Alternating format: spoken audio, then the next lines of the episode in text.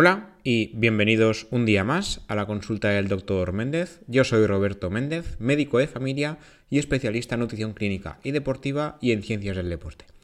Hoy hablaremos un tema polémico, digo polémico porque ya lo he comentado alguna vez en el grupo de Telegram de Palabra de Runner y se me han echado todos a la cabeza, pero esto es lo que hay, hay que ser realista. Y hablando del alcohol, hay que ver que los estudios cada vez nos hacen, nos confirman de alguna manera que no, no es lo ideal. Ninguna cantidad es saludable, como comentaremos hoy. Ya sabéis que a mí me gusta hablar un poco de todo, medicina, nutrición, deporte o un mix, como solemos hacer casi siempre. Hoy en especial sí que será un mix, porque hablaremos del alcohol, que si bien no es un alimento, se podría dar como un exceso en la dieta cómo afecta esto a la salud y cómo uno puede acabar en el médico muy probablemente si bebe alcohol a, diario y cómo afecta esto a nivel de rendimiento deportivo, que será la última parte del podcast de hoy. Para empezar, vamos a repasar algunos de los mitos, hablaremos de qué significa beber con moderación, por qué beber una copa de vino al día no solo no es bueno, sino que es malo, algunos mitos ligados a la cerveza y concretamente el tema de beber cerveza y el rendimiento deportivo, que no sé qué pasa con el tema de los mm, runners y ciclistas, que cuando acaban una sesión siempre estiran a la cerveza para rehidratarse y no es lo ideal. Ahora luego lo comentaremos un poco más a fondo. Para empezar, ¿qué significa beber con moderación? Según la OMS, la Organización Mundial de la Salud, cualquier cantidad de alcohol es suficiente para aumentar el riesgo de diferentes enfermedades. Solo durante el año 2004 el alcohol causó 2,25 millones de muertes prematuras a nivel mundial, todas ligadas al alcohol, incluso tras tener en cuenta eh, los supuestos beneficios de su consumo bajo o moderado. Según todas las guías clínicas actuales, tanto las de la OMS como las de los diferentes países, eh, el consumo, lo que se diría moderado o que no tendría tanto riesgo, por decirlo así, porque ya os digo, cualquier cantidad de alcohol al día es eh, perjudicial. Lo que sí indica la OMS es que el consumo eh, seguro, lo podríamos llamar seguro, eh, sería entre 20 y 40 gramos de alcohol para mujeres y entre 40 y 60 gramos de alcohol para hombres. Superar 40 60 gramos de alcohol al día en mujeres hombres respectivamente sería perjudicial. En lo que se suele hablar es de dosis. Normalmente hablamos de una dosis al día para mujeres o dos dosis al día para hombres. Eh, estos serían los límites eh, moderados bajos. Lo otro es perjudicial. O sea, pasarse de ahí ya es. Eh, has pasado mal. Pero para ONS beber con moderación significaría beber menos de 20 gramos de alcohol diarios. En este caso en hombres o 10 en mujeres. Lo que vendría a ser cada 10 gramos es una dosis, con lo cual un consumo moderado bien para la OMS, entre comillas bien, sería una dosis de alcohol diaria para mujeres, dos dosis de alcohol diarias para hombres. Yo ya os digo que ninguna dosis es recomendable, cero, cero sería lo recomendable. Y para que nos hagamos un poquito de idea, ¿qué es una dosis de alcohol? Una dosis de 10 gramos de alcohol, esto es aproximado, cada cerveza o cada vino, cada cosa de estas tiene una dosis exacta, pero esto más o menos. Eh, una dosis de 10 gramos sería un tercio de cerveza, 330 mililitros de cerveza, 140 mililitros de vino, 90 mililitros de vinos fortificados, por ejemplo el vino de Jerez, 60 mililitros de licor o aperitivo y 40 mililitros de bebidas espirituosas. Esto equivaldría a una dosis de alcohol. Estas cantidades son variables, esto es un estándar, y unas bebidas estándar contienen, de hecho, de media entre 13 y 14 gramos de alcohol. Hay estudios que son incluso más eh, restrictivos ¿no? que lo que dice la OMS, como uno que se publicó en 2012 en el British Medical Journal, donde se aconsejaba no superar los 5 gramos de alcohol de media al día. Eso sería media copa de vino, medio tercio, en este caso sería hacer un tercio cada dos días. Y también hay que decir que hay matices. Según la OMS, el consumo de 10 gramos de alcohol al día habría demostrado reducir el riesgo cardiovascular independientemente del tipo de alcohol consumido. Yo a esto le veo lagunas. Pero ingerir grandes cantidades de alcohol al, eh, al día de forma diaria, incluso aunque fuera de forma ocasional, sí que aumentaría el riesgo de enfermedades. Aquí hay lagunas, la verdad es que hay lagunas. De hecho, como comentaremos ahora, eh, existen muchos mitos alrededor de una copa de vino al día, un tercio de cerveza diario. No está tan mal porque el vino lleva antioxidantes, lleva el reverastrol y la cerveza lleva vitaminas B. Eso es lo que suele decir la gente que defiende el consumo de alcohol porque es sano. No es sano, ¿vale? Si te gusta beber cerveza, bien, a mí me gusta la cerveza, pero no es sano, no es por salud. No, no vendamos la moto a otros porque no, no, funciona así. En el caso del vino, el resveratrol, el problema es que sí que está en el vino, es un antioxidante activo en el vino, pero no se absorbe como toca y de hecho habría que beber grandes cantidades de eh, vino para poder eh, usar este antioxidante. Entonces, esto lo podemos buscar en frutas y verduras, pero no en el vino, porque el vino no es la forma ideal. Y las vitaminas B, más de lo mismo. Hay muchísimos alimentos con mucha biodisponibilidad y la cerveza no es el mejor alimento o la bebida, en este caso, para ello, porque los beneficios no superan para nada los riesgos, todo lo contrario, el riesgo es muchísimo mayor. En el tema del vino, por ejemplo, se sabe que incluso una copa de vino al día es incluso más peligrosa que emborracharse en el fin de semana, según un estudio eh, que se publicó hace un par de años, el año 2009. Se vio que beber a diario o de forma esporádica, pero varias veces a la semana, aumentaba el riesgo eh, cardiovascular, concretamente el riesgo de sufrir arritmias. Después estaba el mito del Mitos no, hay, varios mitos en este caso. En el caso del vino, el vino se, suele relacionar con aumento de esperanza de vida, eh, reducción del riesgo cardiovascular, reducir el riesgo de demencia.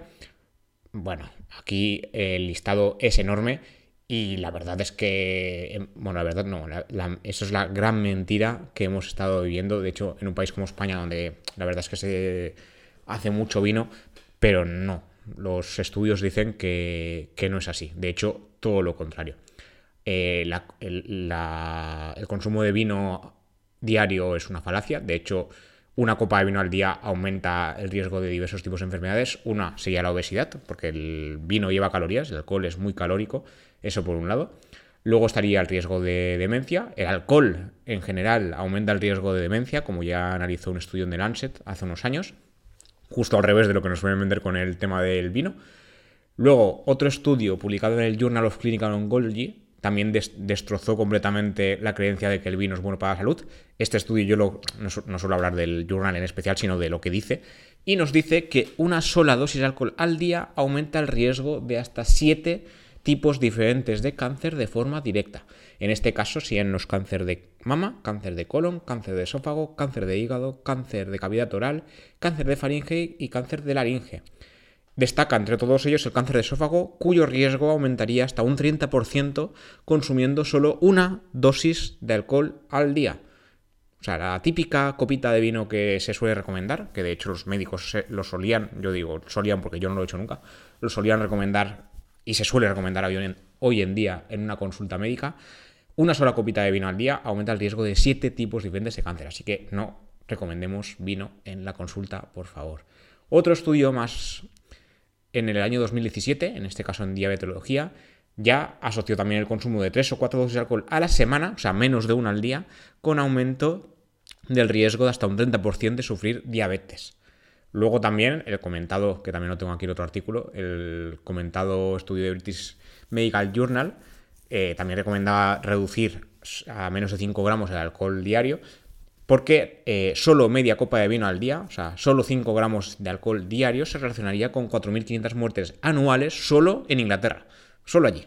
O sea, si los apuramos al mundo, ya ni, ni, contarlo, vaya. Por lo tanto, la conclusión es que recomendar una copa de vino al día es peligroso. No solo porque la cantidad escasa ya, eh, ya ha demostrado eh, perjuicios, sino porque la recomendación a nivel sanitario sería peor, porque claro, te fías más de una recomendación sanitaria que no de, la de un amigo de al lado, se supone. Luego, por otro lado, el tema de la cerveza. Aquí me voy a ganar muchos amigos en el grupo que comentaba de, palabra de runner, porque no les va a gustar. En este caso, el tema de la cerveza como bebida hidratante. La verdad es que la, cerveza, igual que el alcohol en general, es diurética. Eh, de hecho, el, una cerveza contiene un 4 o 5% de alcohol y el efecto diurético que tiene eh, no, compensa. No, la hidratación que crees que tienes no, no está relacionada con la cerveza, simplemente tu cuerpo nota líquido, pero no te rehidratas, de hecho, todo lo contrario, te puedes llegar a deshidratar. Ya un estudio del año 2014, un estudio del Centro de Investigación de Ciencias del Movimiento Humano de la Universidad de Costa Rica, ya determinó que la cerveza carece de potencial hidratante y la Sociedad Española de Medicina del Deporte también lo comentó en el año 2016, después de que se promocionase en los, medios las virtudes de una supuesta cerveza isotónica como bebida para deportistas que funciona al revés. O sea, la cerveza deshidrata y no hidrata. De hecho, yo mismo, me acuerdo del año 2012, un artículo que publiqué en mi antiguo blog, en mi ciencia, que decía, la cerveza hidrata igual que el agua después de hacer deporte. Ese artículo se leyó muchísimo porque, claro, eh, hacía... De hecho, el estudio lo, decía, quiero decir, yo no me inventaba nada ni me pagaban ni nada. El estudio decía eso, a mí me llamó la atención y el artículo llamó mucho la atención. Pero claro, todo, hubo mucha gente que me comentó, tú estás loco, esto no es verdad, tal, y yo, y yo decía siempre lo que digo siempre, esto es un estudio y es lo que dice el estudio. De ahí, a mi opinión personal, hay un trecho, pero es lo que dice el estudio.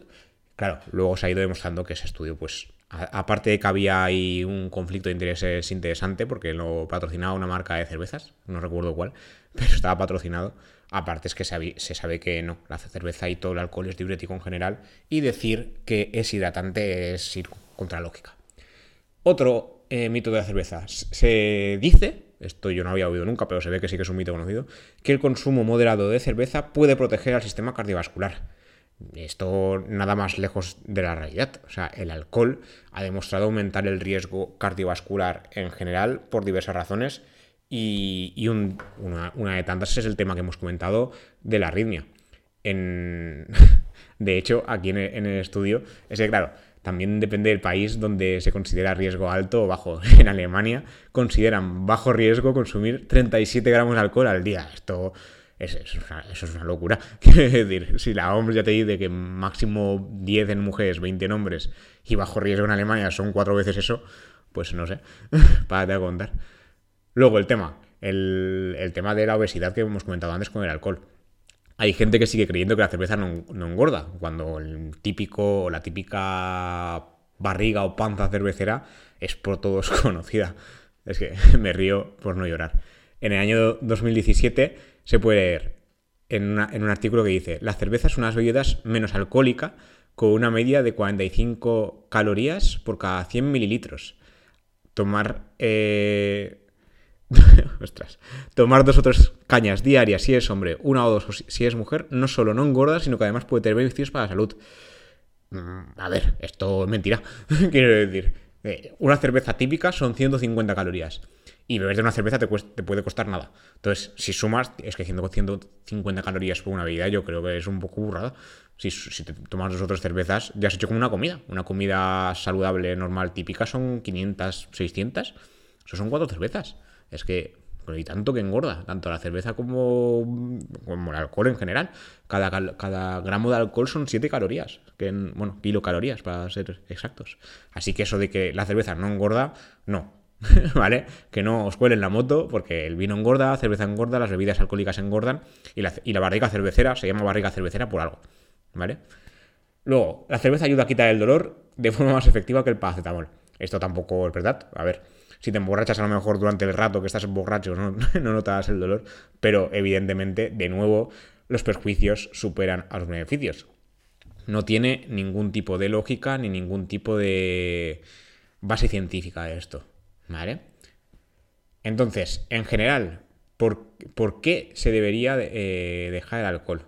Aparte de lo que hemos comentado ya de la obesidad, la diabetes, eh, el riesgo cardiovascular, hay más. Eh, se sabe que el alcohol tiene efectos neurotóxicos, o sea, afecta negativamente a las neuronas.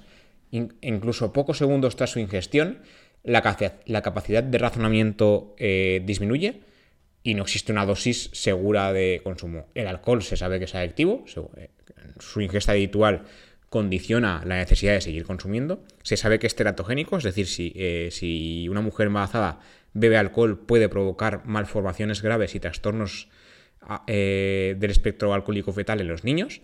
Hasta 40.000 bebés al año nacen en Estados Unidos con algún tipo de trastorno alcohólico fetal. Esto es una burrada. El alcohol, como hemos comentado, es cancerígeno, el alcohol está implicado en millones de muertes al año y el alcohol provoca múltiples problemas emocionales y laborales. Ninguna cantidad de alcohol es segura. No me voy a cansar de repetir esto. Ninguna. Cero. Pero cero. Cero, cero. ¿Vale? Las cervezas sin y las cervezas cero, cero llevan un porcentaje mínimo de alcohol. Muy ínfimo. ¿Vale? O sea, si queréis mm, dejar la cerveza normal por cero bien, pero que sepáis que llevan un poquito, es como el café descafeinado, que llevan un poquito de cafeína, pues lo mismo. Y ya para terminar, el tema del alcohol y el rendimiento deportivo.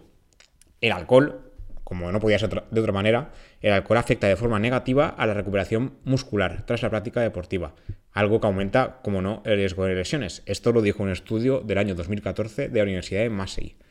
Además, hay que añadir que el alcohol retrasa la cicatrización, con lo cual si tenemos una lesión, que nos hacemos daño y encima tenemos una herida, dos por uno.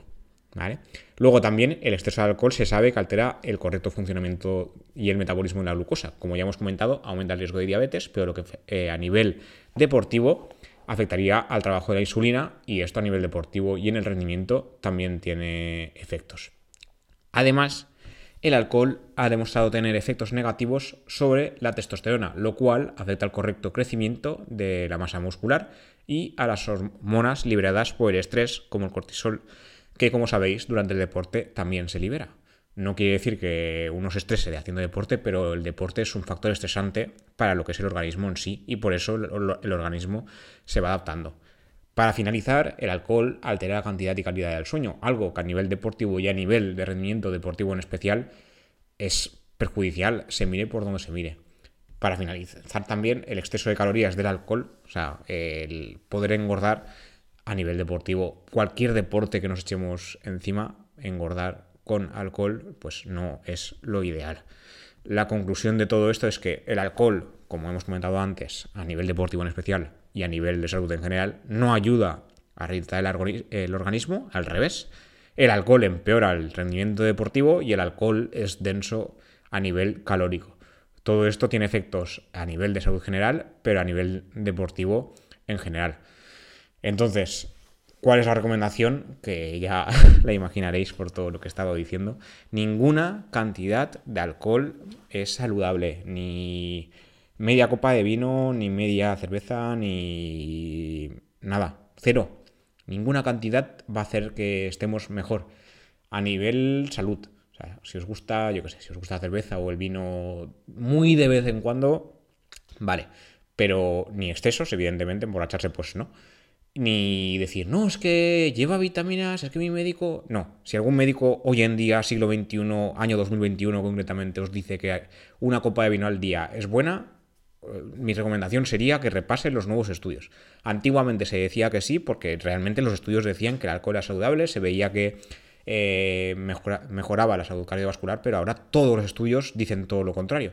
Entonces aquí hay, aquí hay lagunas, ¿vale? El riesgo-beneficio no compensa, o sea, que el alcohol lleve antioxidantes y que la cerveza lleve vitaminas no compensa la cantidad de alcohol que lleva y que puede producir perjuicios como los mencionados eh, siete tipos de cáncer, la obesidad, la diabetes, la alteración del sueño, la alteración emocional y la alteración a nivel cognitivo en general, a nivel de relaciones sociales, el alcohol mata, ¿vale? Entonces, que no nos vendan la moto ni, ni nos engañen, ¿vale?